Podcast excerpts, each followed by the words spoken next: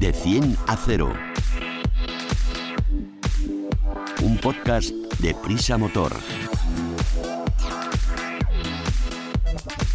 Con Alicia Sornosa y Raúl Romojaro. De 100 a 0 es el primer podcast de Prisa Motor, la plataforma transversal dedicada a la automoción del país, AS, 5 días, SER y Huffington Post. El podcast Cero Emisiones. Súbete con nosotros.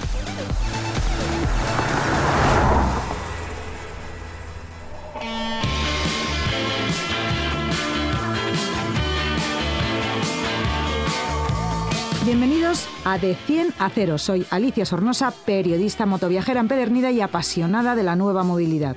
Hoy, en De 100 a 0, os vamos a hablar sobre las nuevas luces de emergencia y, cómo no, tocaremos un tema del que estamos todos pendientes, los vehículos eléctricos. Coches, tecnología, conectividad, movilidad, eficiencia y mucho más.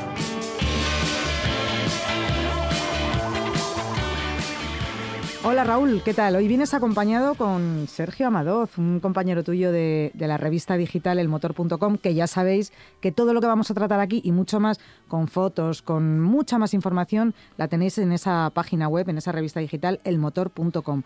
¿Qué tal, Sergio? Bienvenido. Muy buenas, Alicia, gracias. Oye, os tengo que contar lo que me pasó anoche en la M30.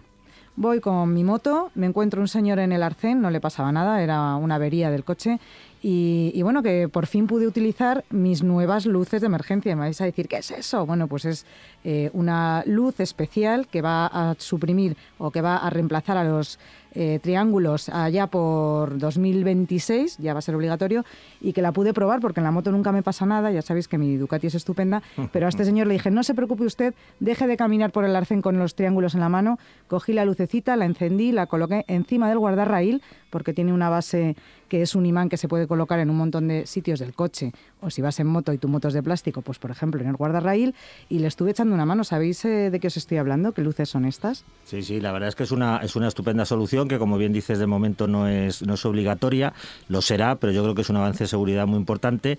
Por eso ha venido conmigo hoy Sergio, que conoce muy bien el tema, y además creo que Sergio viene también acompañado de una persona que nos va a poder explicar esto.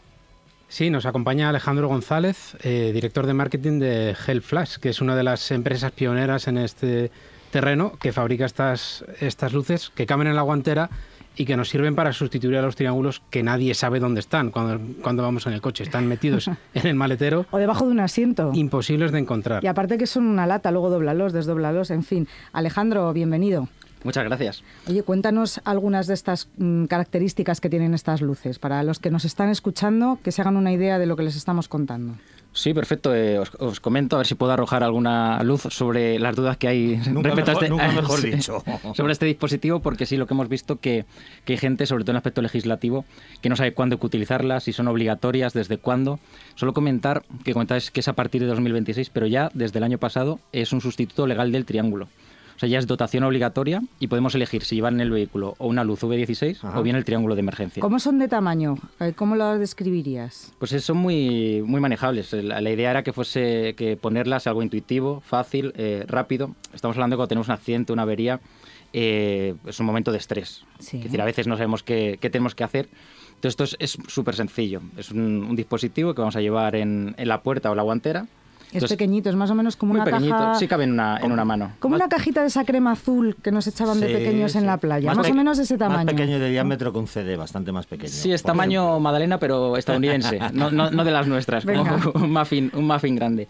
Entonces, eh, lo que decimos, tenemos una avería, un accidente, eh, nos paramos en el, en el arcén y lo que haríamos es abrir la guantera, cogerlo, bajar la ventanilla y lo pondríamos encima del, del techo del vehículo. En caso de, de, automóvil, también hablamos que, que, es, que para las motos podríamos ponerlo en, en, la bionda o encima de, bueno, o en, de o en la maleta en el top que es que llevamos o en, o en cualquier metálico. soporte metálico. Sí, preferiblemente metálico porque lleva una base que es magnética Entonces también lleva unas gomas, no haría falta que sea magnética, pero mucho mejor porque la adherencia es superior. Ah, ¿Y ah. hay que, perdón Alicia, hay que activarla o, o cómo funciona? Depende el, el modelo. En el caso de nuestra marca, tiene activación magnética automática. Es una patente que lo que hace es que no tiene ningún tipo de interruptor, la pondríamos directamente y se activaría, sin necesidad de pulsar ningún botón. Ah, qué bien. ¿Y a qué distancia se ve eso? Pues se ve hasta un kilómetro, depende de las condiciones de, de visibilidad. ¿Y es una luz fija o tiene varios modos? Es una luz intermitente, eh, tiene varios modos y es de color amarillo auto. Amarillo auto, que la gente dice amarillo, no, es, es naranja, es el mismo color que los, que los intermitentes. Y la intensidad es exactamente la misma. Suficiente para verse, pero no muy fuerte para no, no deslumbrar. Sea, que lo bueno de esto es que va a ser algo muchísimo más seguro porque no vamos a tener que salir caminando unos cuantos metros a colocar el triángulo por detrás de nuestro coche o por detrás y delante si estamos en una vía de dos direcciones. Eso es, al final nosotros creíamos que cuando se inventó esto era porque el triángulo era algo anacrónico, ¿no? Cada vez tenemos mejores coches, más seguros, pero en el momento de tener un, percance lo que hacíamos era bajarnos de él y no tener la seguridad del vehículo y pasear por, por la calzada. Estamos hablando que todos los años aproximadamente unos, unos 100 peatones mueren, mueren atropellados y de ellos eh, veintitantos eh, suele ser por bajarse del vehículo en- al tener un, un accidente, una avería. O sea que no es, no es una cantidad desdeñable. Desde Aparte de luego. que mucha gente eh, todavía no tiene claro dónde se coloca el triángulo, a qué distancia, a qué distancia del coche, desde dónde se puede ver, ¿no? Eso es. Si, bueno, cuando vamos por la carretera vemos casi siempre que están muy, muy cerca. Estamos hablando que se ponen a- habría que ponerlos a 50 metros, que es un paseo. Es decir, estamos hablando que poner el triángulo, y sobre todo en vías de doble dirección, si tienes que poner los dos, es algo que dura aproximadamente 10 minutos. Con esta solución estamos hablando de 10 segundos. O sea, la diferencia es abismal. Y una duda, perdón Alicia, eh, si llueve, ¿qué pasa? ¿Funciona? ¿Se, se la, la puede tirar el viento también? Eh, ¿Tiene que resistir a estas Esto condiciones? al final ¿no? eh, requiere pasar por varias certificaciones. O sea, lo, lo que decimos nosotros que las luces lo primero tienen que estar homologadas. En el dispositivo aparece un, un número de homologación. Y para estar homologado tiene que, que pasar eh, diferentes fases de, de certi- de diferentes certificaciones de producto. Entre ellas es el, por ejemplo, el IP54, que es protección ante la lluvia. También de condiciones eh, de viento. eh, además de, como os decía, la intensidad lumínica. Y otra cosa, porque ahora vamos a hablar un poco más del futuro, estamos hablando de lo que tenemos ahora, que lo podemos utilizar en cualquier momento, pero ¿qué va a pasar con estos aparatitos en el futuro? ¿Cómo van a estar conectados? Que nos quieren meter así en... que los coches van a ir solos, vamos. ¿Qué va a pasar con, con nuestro activador de luz de emergencia? Pues como os comentaba, desde el año pasado ya es un sustituto legal del triángulo, pero hablamos de balizas eh, analógicas. Ahora la nueva legislación habla de balizas eh, digitales conectadas que tienen conectividad a la Dirección General de Tráfico. Esto está todo, tenemos que contemplar un entorno de vehículo conectado. Quiere decir, eh, los co- como sabéis, el, el vehículo autónomo ve mal, pero trata muy bien eh, los datos.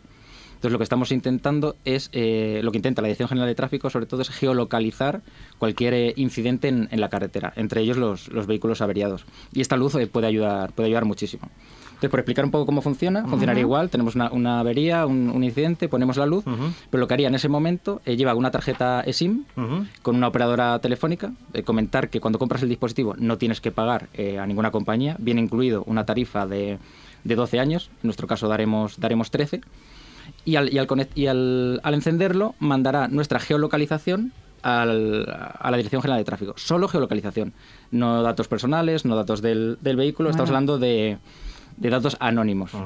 Muy bien. Oye, eh, no sé si nos, nos queda algo que quieres contarnos de este. Help Flash. Yo tengo interés por saber, al final, cuánto nos cuesta esto, ¿no? ¿Cuánto cuesta el Ah. actual eh, analógico como Raúl tú lo... siempre ahí hilando por- fino. Porque luego hay que comprarlo, claro. ¿Y, cuán- y qué precio incluye la tarjeta? eh, ¿A cuánto se, le- se eleva este, este coste? Pues estamos hablando del dispositivo analógico, como siempre, depende eh, dónde lo compres, Sí. pero está en torno entre los 15 y 25 euros, los Ah, muy actuales, bien. Muy bien. Y válidos, como comentamos, hasta, hasta 2026. Y cuando salga todavía el dispositivo conectado no está en el, en el mercado, se está esperando una certificación técnica por parte de la Dirección General de Tráfico, pero hablamos en torno de unos eh, 50 euros aproximadamente, que se hablaba por ahí en el mercado que más de 100, no, no, en, en absoluto, incluida la conectividad de 12 años. Durante 12 años. Sobre todo la conectividad, también eh, decir a la, a la gente por qué es útil, para qué quiero estar conectado. Que sepan que toda esa información, esa geolocalización, luego se va a distribuir en los navegadores móviles o, por ejemplo, en los paneles variables, lo cual va a dar más seguridad al, al conductor. Una duda.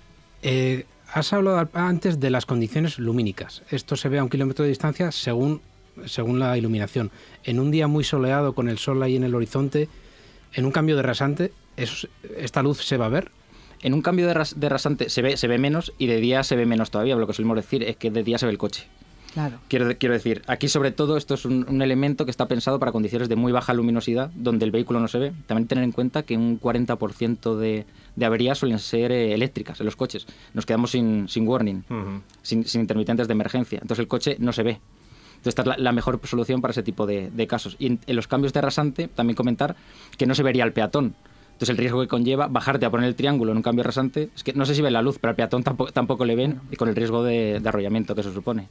No sé si puede pasar esto, que lo dejes en la guantera, se conecte sin que te des cuenta y se, se agote la pila y el día que lo necesites no tengas pila.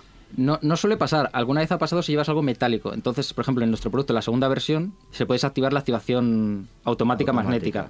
Entonces se activaría de forma manual y no corres el riesgo de, de que se descargue la pila. Y sin uso la pila dura muchísimo, entiendo. Sí, nos preguntan mucho por qué tiene pila y no, no batería. Ajá. Y es por eso, efectivamente, porque las baterías, si se van descargando, la pila que utilizamos aguanta aproximadamente un 80% de carga durante tres años. Ajá. Entonces no tenemos que, que preocuparnos. Solo cambiarla cuando, cuando veamos que la fecha de caducidad ha expirado. Requete de sobra, entonces. A Alejandro González, responsable de marketing de Help Flash, muchísimas gracias por haber estado con nosotros y habernos contado todo esto que es eh, realmente del futuro. O sea, ya estamos en el futuro.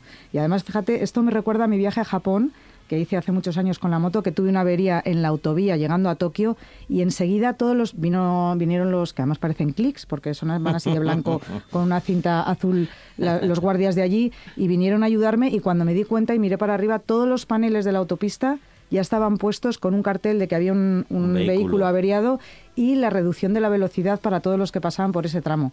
Alucinante. Muchísimas gracias por haber estado con nosotros. Vamos a cambiar de tema. De 100 a 0.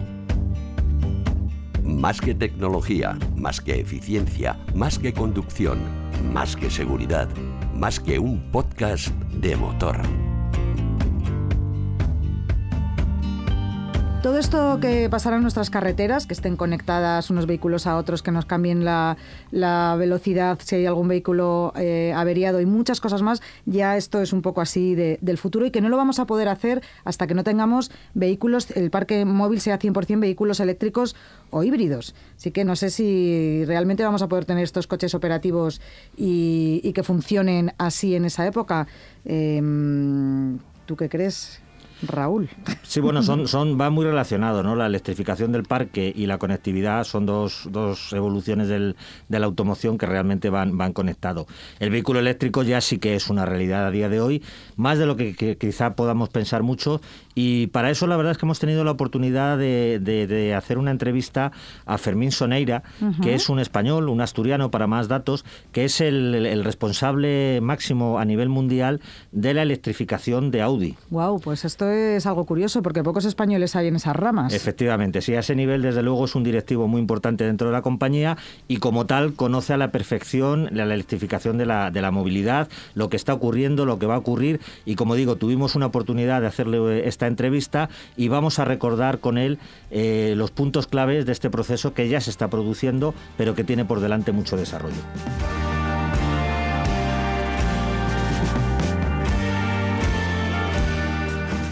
La primera cuestión que le planteamos a Fermín Soneira es cómo un español de Gijón llega a este liderato de la estrategia mundial de Audi, porque se antoja como un camino largo y complejo. Y así nos lo explicó. Bueno, la verdad es que apasionante. Pero bueno, sí, no, no- no es sencillo, sobre todo no, es- no está previsto. ¿no? Vas- llevo 23 años desde que acabé la carrera trabajando en el grupo Volkswagen, empecé precisamente en Audi, eh, luego estuve 12 años en SEAT, volví a Audi y bueno, vas haciendo el camino sobre la marcha con la ayuda de mucha gente y con mucha pasión. La verdad es que yo creo que eh, lo, que lo que sí es verdad es que me caracteriza, que, que- que me apasiona el, el coche, el automóvil y todo lo que tenga que ver con él y bueno, pues, una mezcla de azar, de ganas y pasión y de ayuda de la gente. La electrificación de la movilidad es una realidad, tanto que incluso se puede tener la sensación de que el proceso resulta un tanto precipitado. ¿Lo ven así los fabricantes realmente? Depende un poco del punto de vista. Eh, yo creo que si lo miramos desde el punto de vista de lo que hace falta de- para, para, para ir hacia una sociedad descarbonizada, estamos yendo demasiado lentos casi. Em, si pensamos en, en el impacto global de esa transformación, es verdad que tenemos que ser cuidadosos en, transformar a todo, la sociedad, la industria, eh, la infraestructura. Así que depende un poco de- del punto de vista. Yo creo que hace falta el vehículo eléctrico lo antes posible, hace falta descarbonizar eh, nuestra sociedad y el eléctrico es un brazo de palanca importantísimo en el transporte, pero es verdad que hay que pensar 360 grados la implicación que eso tiene y que no es fácil. Soneira nos explica también el tipo de esfuerzo que una compañía como Audi tiene que realizar para hacer frente a estas exigencias legislativas. Estamos preparados, em, desde luego en Audi lo estamos, y sí que son las exigencias, sobre todo las de la, Unión Europea, son las, las más altas del mundo, más altas que en Estados Unidos y que en China. Em, lo más difícil para los fabricantes al final siempre es los cambios de legislación y los cambios muy a corto plazo. Cuando los planes son claros y a largo plazo, por exigentes que sea, eh, yo creo que la, tecnología se desarrolla y se consiguen esos objetivos. Entonces, nuestra intención, desde luego, es cumplir con los objetivos que ha marcado la Unión Europea, que son los más ambiciosos a nivel mundial. Y, y vamos bien. El año pasado hemos cumplido con las emisiones, nos quedamos 7 gramos por debajo en, Audi y nuestro plan como te comentaba antes, es a partir del 2033 solo vehículos eléctricos, así que cumpliremos. Otro debate latente en cuanto a la electrificación es el del hidrógeno. Audi tiene muy claro cuál es su estrategia al respecto. Claramente no.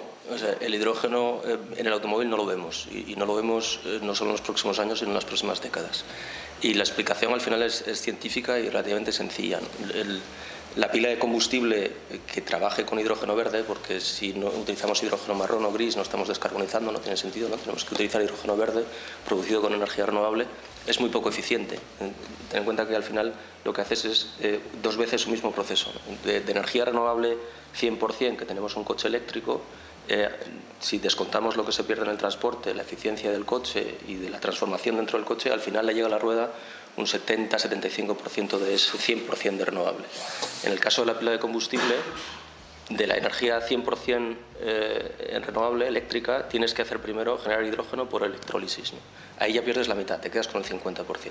Y luego en el coche, reinvertir ese proceso del hidrógeno hacer energía eléctrica y mover el coche, que al final se mueve con una máquina eléctrica. Total que le llega un 20%, 25% como mucho. O sea que es tres veces menos eficiente. Ya solo eso es un argumento para decir que no tiene sentido en el automóvil. Y además es que el hidrógeno verde va a hacer falta para la industria, va a hacer falta para el transporte pesado, para otros sectores que no tienen alternativa. En el automóvil sí la hay. Y por eso nosotros estamos convencidos de que, de que no es el futuro. De hecho, las ventas así lo dicen. El año pasado se vendieron apenas una docena de coches con pila de combustible en España. Y en este contexto, la pregunta que nos hacemos es si el coche eléctrico es realmente una alternativa viable para el usuario común, para cualquier conductor que necesite garantizar su movilidad en el día a día. Así lo ve Fermín Soneira. Totalmente convencido, pero es verdad que no soy neutral en esto. Pero llevo dos años y medio, más o menos tres años, conduciendo solo coches eléctricos. Eh, mi coche de empresa es un coche eléctrico desde que salió Electron. Y, eh, me he visto en muchas situaciones, por cierto, cuando, cuando empecé a conducir el eléctrico no había tanta infraestructura en Alemania como hay ahora. Y, y es verdad que al principio eh, hay que adaptarse un poco y empezar a hacer cosas que hasta ahora igual con un coche de combustión no se hacía. En España más, porque lo que sobre todo falta es infraestructura, con lo cual si, si, adquieres un eléctrico, en el día a día no tienes ningún inconveniente, cuando haces un viaje largo de familia te lo tienes que plantear un poco distinto, tienes que plantear a ver dónde voy a cargar.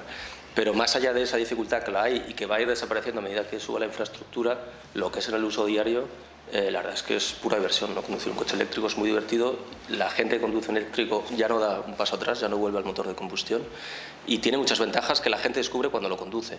Por ejemplo, que la mayor parte del, coche, del tiempo vas con el coche lleno. Yo siempre digo que al final hay que hacer el balance de cuántas veces paras en la gasolinera y cuánto tiempo echas realmente en la gasolinera a lo largo de un año y si tienes la oportunidad de cargar en casa, en el lugar de trabajo, donde sea, al final con el coche eléctrico vas con casi siempre lleno, no tienes que pararte, salvo cuando haces un viaje largo a cargar. Otra preocupación evidente para el usuario del coche eléctrico es la recarga sobre todo en las grandes ciudades, donde mm, una gran parte de los automóviles se estacionan en la calle. Eh, nos tenemos que preguntar cómo se organiza para que esos cientos de miles de coches que cada día eh, están estacionados eh, fuera de garajes o, o parkings privados se pueden llegar a cargar. Fermín Soneira cree que la solución es evidente. Primero, hay que pensar que un coche eléctrico de los que tenemos nosotros en oferta, pero también de otras marcas, eh, empieza a tener eh, ya autonomías reales de 300, 400 kilómetros de uso real. Eh, piensa que el 75% de los desplazamientos son de menos de 50 kilómetros al día. Entonces, hace falta al final llenar el coche una vez a la semana. La gente que tiene la posibilidad de llenarlo en casa o en el trabajo, perfecto. Para los que no, que duermen en la calle, Basta con que una vez a la semana se desplacen a un sitio o bien de carga rápida o bien un centro comercial donde haya un punto de carga y, y, cargan el coche. Y esas dos, tres veces, a lo mejor a lo largo del año, que se van a hacer desplazamientos más largos de, mil kilómetros o 800, eh, que, se, que se prevean la ruta y cuando tengamos suficientes cargadores de ultra rápida, que está creciendo pero tiene que haber más, eh, pues no será un inconveniente. Yo creo que a veces asociamos eso. Si mi coche duerme en la calle no voy a poder utilizar un eléctrico. No, puedes utilizarlo perfectamente porque tu día a día el coche va a tener, va a tener carga, con que lo cargues una vez a la semana es suficiente. Otro lastre para el coche eléctrico es el de su precio. Son claramente más caros que versiones convencionales de combustión. Aunque esta es una circunstancia que el especialista de Audi cree que se irá resolviendo con el paso del tiempo y de una forma muy favorable para el comprador. Seguro que vamos a a continuar eh, optimizando los procesos, desarrollando tecnologías nuevas y, reduciendo costes, porque está en el, bueno, es un valor intrínseco a la industria automóvil, a casi todas las industrias, pero la del automóvil es muy competitiva y todos estamos permanentemente intentando optimizar nuestros procesos, reducir los costes. Y desde luego en el, en el automóvil eléctrico no hemos tocado suelo. Se ha hecho mucho en los últimos años, pero seguirá. Eh, ¿Hace falta secciones fiscales? Hombre, aceleran el cambio. Lo que comentaba antes de Noruega, el 65% es básicamente porque los coches eléctricos están exentos de fiscalidad, mientras que los de motor de combustión tienen históricamente una fiscalidad muy alta en Noruega. O sea que para iniciar, para acelerar el cambio, sí que son muy, muy útiles. Pero yo creo que no hay que centrarse solo en eso, sino que tiene que ser una política más global y que tenga muy en cuenta la infraestructura, que tenga muy en cuenta el uso eh, de las, que no es el mismo en ciudad que en rural y un poco también transmitir a la sociedad oye, que, es un cambio que hace falta y que no vas a renunciar a nada. O sea, es una política, como te decía antes, 360 grados. Al principio, exención fiscal muy mal, muy bien, perdón. A largo, medio, largo plazo seguramente no hará falta. Por último, le pedimos a Fermín Soneira, como gran especialista en la materia, que nos dé argumentos para convencer a un potencial cliente que aún duda de que un coche sin emisiones es la mejor solución de movilidad incluso a día de hoy le diría solo una cosa, pruébalo. Ve a un concesionario y, y, te, que, te, ofrezca una prueba y prueba un coche eléctrico. Y luego, más allá de eso, ya un poco racional, porque la, parte, al final, la, compra de un coche es un proceso que se madura racionalmente, pero que se toma emocionalmente. ¿no? Todos tenemos un vínculo especial con el vehículo y al final lo compramos de una forma emocional. Y, las emociones son muy importantes en un coche, entonces es importante conducirlo y ver todas las ventajas que tiene un coche eléctrico. Y luego sí que es verdad eh, que hace falta un poco asesoramiento de cuál es tu circunstancia, cuál es tu uso habitual, cuáles son tus desplazamientos habituales, qué posibilidades tienes de cargarlo dónde, informarse. Eh, bueno, pues nuestra red está perfectamente informada y puede contar al cliente exactamente para su uso cuál es la opción óptima. Eh, y la verdad es que me he encontrado, ya te digo, que casi todo el mundo que ha probado un coche eléctrico se decide por la compra. quizás cuando es que no, es más bien porque todavía no me falta infraestructura, me falta punto de descarga, para mi uso igual todavía no, pero se les queda en mente de, bueno, lo siguiente que quiero hacer es conducir un coche eléctrico. No sé qué os ha parecido a vosotros. La verdad es que a mí las declaraciones de Fermín Soneira me resulta muy interesante. Conoce perfectamente lo que está ocurriendo con el proceso de electrificación y queremos agradecerle que nos haya dedicado este tiempo a Prisa Motor. Ha sido una entrevista que concedió en exclusiva en una reciente visita a España y como digo, creo que para cualquier persona interesada en la electrificación de la movilidad puede sacar de aquí algunas conclusiones muy interesantes. Te analizamos un vehículo en de 10 a 0. Bueno, Raúl, hoy que ya tienes la voz caliente, que llevas hablando mucho tiempo, a ver si me, lo, me contestas rápidamente a estas 10 preguntas para conocer el nuevo Jaguar F-Pace SVR. Así que arrancamos. ¿Qué tipo de vehículo es? Pues vamos a ser tan rápido como este coche, porque es la versión más deportiva y prestacional, con un estilo coupé de la carrocería, del sub de la marca británica. ¿Y qué caracteriza, que ya me has dicho, a su diseño y carrocería? Sí, pues es un sub, que ya sabemos que son los coches que casi cada, cada podcast hablamos de ellos. Este mide 4,76 metros y se distingue del resto de sus hermanos, de otros modelos de la gama, por una serie de detalles exclusivos que refuerzan la deportividad y el dinamismo y también mejoran la aerodinámica del coche. Por eso es que lleva algún alerón por ahí, algún faldón, ¿no? efectivamente, lleva algunos apéndices aerodinámicos. ¿Cómo es la habitabilidad interior de este coupé, que siempre decimos que son pequeñitos? Sí, bueno, pues está un poco condicionado, como ocurre siempre, con la caída del, techo, pero vamos, es perfectamente válido para cuatro personas, tiene un buen maletero y la parte trasera, como digo, si eres muy alto quizá te pueda, te pueda molestar,